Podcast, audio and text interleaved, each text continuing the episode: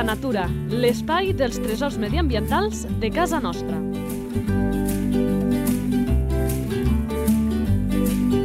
Un espai conduït per Francesc Balanyà.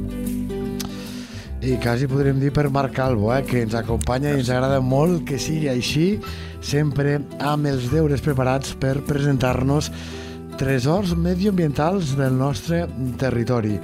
Avui, aquest pintor de fauna salvatge i naturalista autodidacta ens presenta, encara no desvetllarem qui, no un, sinó dues espècies que tenen molta relació i són, de veritat, aquelles que es mereixen dir amb majúscules tresors medioambientals de casa nostra i del conjunt del país. Abans saludem al Marc, molt Hola, bones. bona tarda. Bones tardes. Se trobava a faltar, eh, ja tants dies. Bones, sí, sí. Anem ja a descobrir quina és aquesta fauna.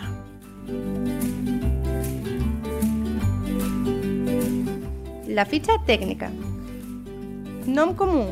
La ganga. Ganga. I un altre també portem. Sí, i la xurra. Nom científic. La ganga, Pedrocles alchata. La xurra és Pedrocles orientalis. I hem decidit fer-les juntes perquè comparteixen eh, gran part d'aquests ítems de la fitxa tècnica. Entenem que el que diem serveix per les dues, si hi ha alguna diferència, el Marc, que en sapi molt, que arriba amb els deures fets, doncs ja ens farà l'apunt. Esperança de vida. Les dos es- tenen una esperança de vida al voltant d'uns 12 anys. Ai, uns 10 anys. Alimentació. Eh, són els dos granívors, mengen llavors i cereals, bàsicament. I el que ara és molt, però que molt important, perquè parlarem al llarg de l'entrevista. Hàbitat. L'hàbitat dels dos són estèpics. El que la xarxa Natura 2000 ens deia que era tan important de protegir a casa nostra, perquè això, arrau d'Europa, és car de veure. Sí. Distribució. Mm, aquí a Espanya tenim la, les úniques poblacions, conjuntament amb el sud-oest de França, de tota Europa. Per tornar a veure animals estèpics d'aquesta classe has d'anar al Pròxim Orient o al centre d'Àsia o al nord de l'Àfrica. Activitat. Activitat. Tenen la costum de caminar freqüentment als matins pels herbassars i els matossars buscant, en busca d'aliment. I escarben, també. També ten, co- com a conseqüència de la sequetat del, del, de l'alimentació, necessiten anar freqüentment als abeuradors a proveir-se d'aigua, Això és curiós, a- eh? abeuradors naturals. És a dir, com que el menjar d'allà és tan dur, diguem-ho així, doncs sec, eh, han d'anar compensant i, per tant, doncs això, han d'anar a veure aigua. Que llavors, m'imagino que si algun vol veure, eh, per aquest aspecte, la ubicació deu ser important. Identificació a la natura. Eh, les dos tenen tendència a... Fan, vol, volen en grups, tenen un vol ràpid i recte. I a la, gang, a la ganga es destaca sola- sobretot perquè el, per la, la pluma allargada en forma de, de punta de dart que es veu des de la, des de, de la part de darrere del cos quan volen. Amb els seus crits característics gangosos, o amb el cas de la xurra, amb el seu car- característic tipus xur o xurro. I d'aquí, mira, d'aquí segurament és on ve el nom, sí, no? serrotejo, sí. D'aquí el nom ve del nom de xurra, pel seu cant, pel seu cant, i de la, igual, al igual que el de la ganga. Sí. Reproducció. Reproducció es, es reprodueixen des de, la, des de la primera quinzena de maig fins al juliol. Fan dos postes normalment de tres ous. Salut de l'espècie. Això és, aquest és important, aquesta és la més important. Salut de l'espècie, doncs, bueno, les dues estan en regressió. La, la ganga hi ha unes 80 parelles aquí a, al, als plans del Segrià, a Lleida, i de la xurra només n'hi queden dos o tres parelles.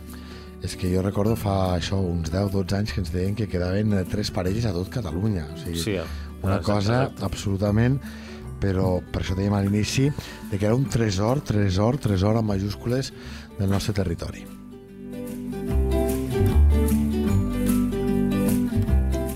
Relació amb els humans. Bueno, antigament la relació era cinegètica. Se'ls caçava com a aliment i no delmava necessàriament la seva població, no, no delmava la, la població. La caça que es- s'exercia de la ganga i la xurra era bastant sostenible. El que sí realment va del, va del, la, ha reduït i ha afectat negativament a la població ha estat el canvi en el, en el medi ambient. Són els canvis mediambientals produïts pel, per la conversió del terreny en regadiu i per la creació d'infraestructures com carreteres, camins asfaltats i, I- polígons i aeroports. I crec que ha quedat una mica contestat, però jo ho llanço. Problemàtiques.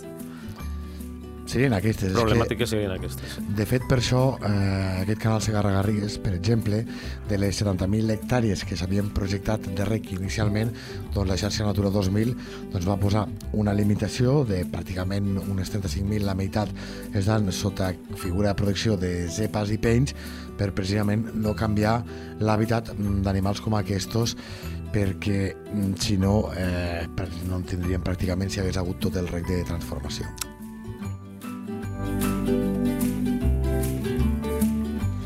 Digues, digues. A part que els els ocells encara que siguin que, que sembli que el seu efecte sigui insignificant, pues, pues afavoreixen la, el creixement d'altres plantes i de, i de la població d'altres insectes. De fet, els ocells granívors són difusors també de, de diferents espècies de plantes. Quan... Sí, sí. I el darrer ítem. Comportament. Són ocells gregaris, sociables, i viuen en colònies que poden ser de desenes de- d'ocells i són relativament obertes. Descansen al terra i, el, i fan els nius en petites depressions al terreny amb unes, petites, amb unes poques pedres.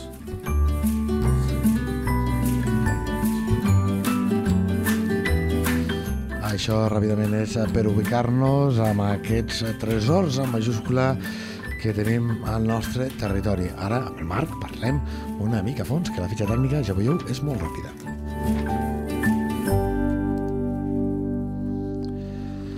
Doncs segurament, parlant de xurre de ganga, ho hem dit una mica abans, eh, les paraules clauses, molt pocs exemplars, amb un terreny, amb un hàbitat que ha estat en perill, que ha estat en risc, i que això segurament és el que més les, les identifica. Exacte. Clar, a tu t'agrada la natura, que sé, també fas, eh, si algú li interessa, doncs eh, visites guiades arreu del territori, veure aquests ocells no ha de ser pas, pas fàcil. No és gens de fàcil, gent. I després, de fet, eh, degut al, a, la reduc a, la, a la reducció de la població, a la reducció de població que hi ha i després el lloc on estan, que estan molt localitzades, doncs costen d'observar. Sí. És que jo diria que de les xurres i de les gangues, els que us Sí. agrada una mica la natura, la foto d'aquests animals sempre és des del mateix lloc. Deu, hi ha una abeurador allà, Sí, hi van algunes que crec que, que és l'abeurador on tothom li tira les fotos. sí, has d'anar a veure dos i després amb alguns camps on estan allí descansant, però bueno, el seu color el, és tan críptic, és tan adaptat al territori que és molt difícil de localitzar-los amb els prismàtics o amb els telescopis fins i tot. Clar, és que tenen aquests colors, bueno, com tants altres animals que, que es mimetitzen amb el seu entorn, però que aquestes, en ser petites, trobar-les moltes vegades al terra i tota la pesca, que, que veure-les a un prof amb la matèria doncs ha de ser complicat, entre que en tenim poques eh, i, i això, i es mimetitzen perfectament, doncs ha de ser complicadíssim, no? Sí, de lluny a més semblen una perdiu, però no és ben bé... Sí, és que la forma, és, la, la forma és si tu t'ho Recorda, recorda. perdiu, Sí. De fet, són una família a mig camí entre les gallinàcies i els coloms. Tècnicament diuen petroclídi- petroclídids, que es defineix, i són ocells que tenen unes potes curtetes, que tenen un caminar a pas curt, que recorden de lluny una perdiu, però tenen el cos més allargat i, Una mica Ja. més esbelt, diríem, fins i tot, que sí? Sí, sí. És com una perdiu, però amb el cos més, més esbelt i allargat.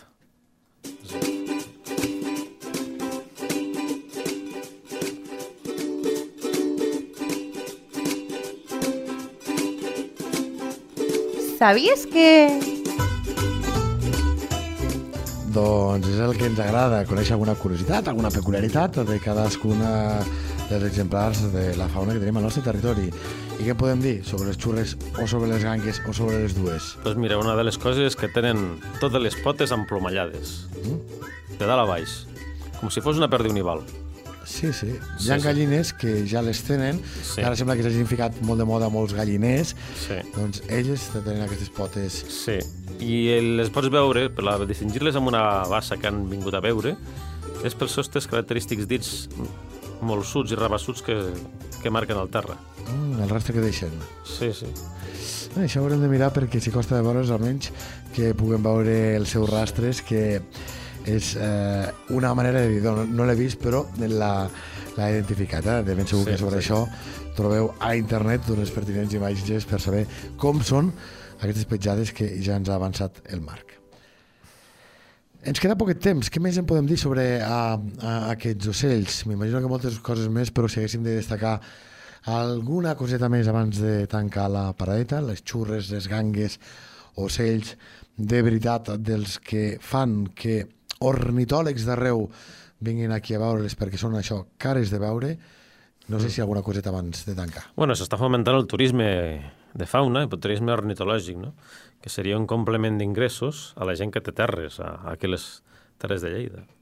I amb alguns puestos, o a diferents puestos del resto del país s'està fent això. Hi ha algunes finques que han destinat una part del terreny per fer turisme ornitològic. Un dia n'haurem de parlar, perquè jo sóc dels que hi crec, però entenc a la pagesia que està molt enfadada perquè quan s'implantaven les EPAs i els penys els hi deien, i crec que va ser una de les cagades més grans que va fer llavors era la Conselleria de, de Medi Ambient, que la controlava Iniciativa per Catalunya els Verds, que els deien, amb això de les EPs i els penys, amb aquesta xarxa natural 2020 any, que aquí hi ha ornitòlegs de tot el món que es gasten de mitjana 1.000 euros al dia. Va ser una, una frase que va fer molta fortuna i els pagesos, evidentment, no s'ho van creure i, i d'això res de res. Però no vol dir que no tingui l'oportunitat d'un turisme ornitològic, perquè recordem que l'ornitòleg, no recordo pas el nom, tu poder el sabràs, un americà, el més famós del món, deia que, si ho ha dit diverses vegades, en diverses entrevistes, que quan li pregunten quin lloc del món recomanes per anar a veure ocells, ell deia visitar l'eix que va del Delta de l'Ebre fins als Pirineus, és a dir, d'aquest sud-nord, diu, perquè amb molt poc espai es veuen hàbitats molt diferents i, per tant, espècies molt diferents. Per tant, potencial de turisme ornitològic, aquí el tenim. Sí, sí, hi ha diferents àrees i precisament aquí les planes de Lleida, si tu fessis un cens de les poblacions que hi ha, ai, de les, de les espècies que hi ha, de fet, la mitja superior a moltes àrees com el Pirineu o l'interior de Catalunya. Per què? Perquè té una diversitat potencial d'hàbitats bastant alt. Doncs un dia en parlarem d'això específicament amb el Marc Calvo, que sabem que sap prou bé el que és això de turisme per conèixer el nostre entorn. També parlarem d'això àmpliament en una altra de les sessions que fem al Lleida Natura. Marc, com sempre, moltes gràcies. Vale.